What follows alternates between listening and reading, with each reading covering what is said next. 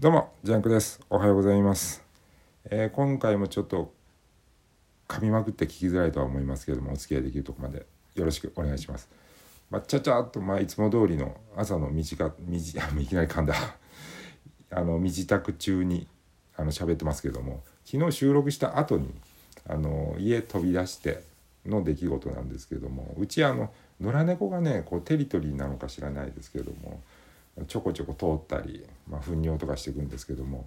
で最近あの薬を巻きまして姿は見えなくなったんですけども昨日ですよ。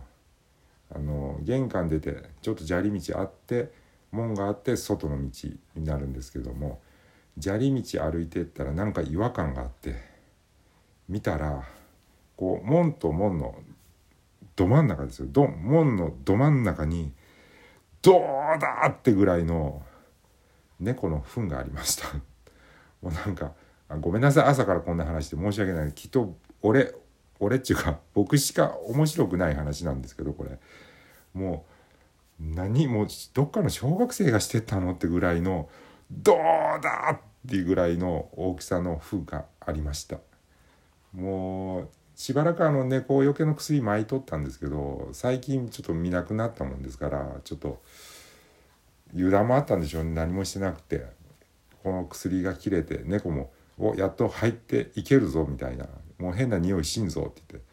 今までの分してやるっていう感じのもう「この野郎!」ってもう糞から意志を感じるっていうかね。意志を持った糞って見たことあります？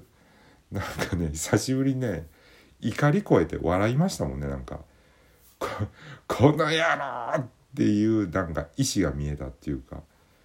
もう何糞の後ろにそいつのこう意志というかオーラというか猫の鬼みたいなやつがグオーって見えましたもんね。もうワンピースならドーンっていう背景になるような。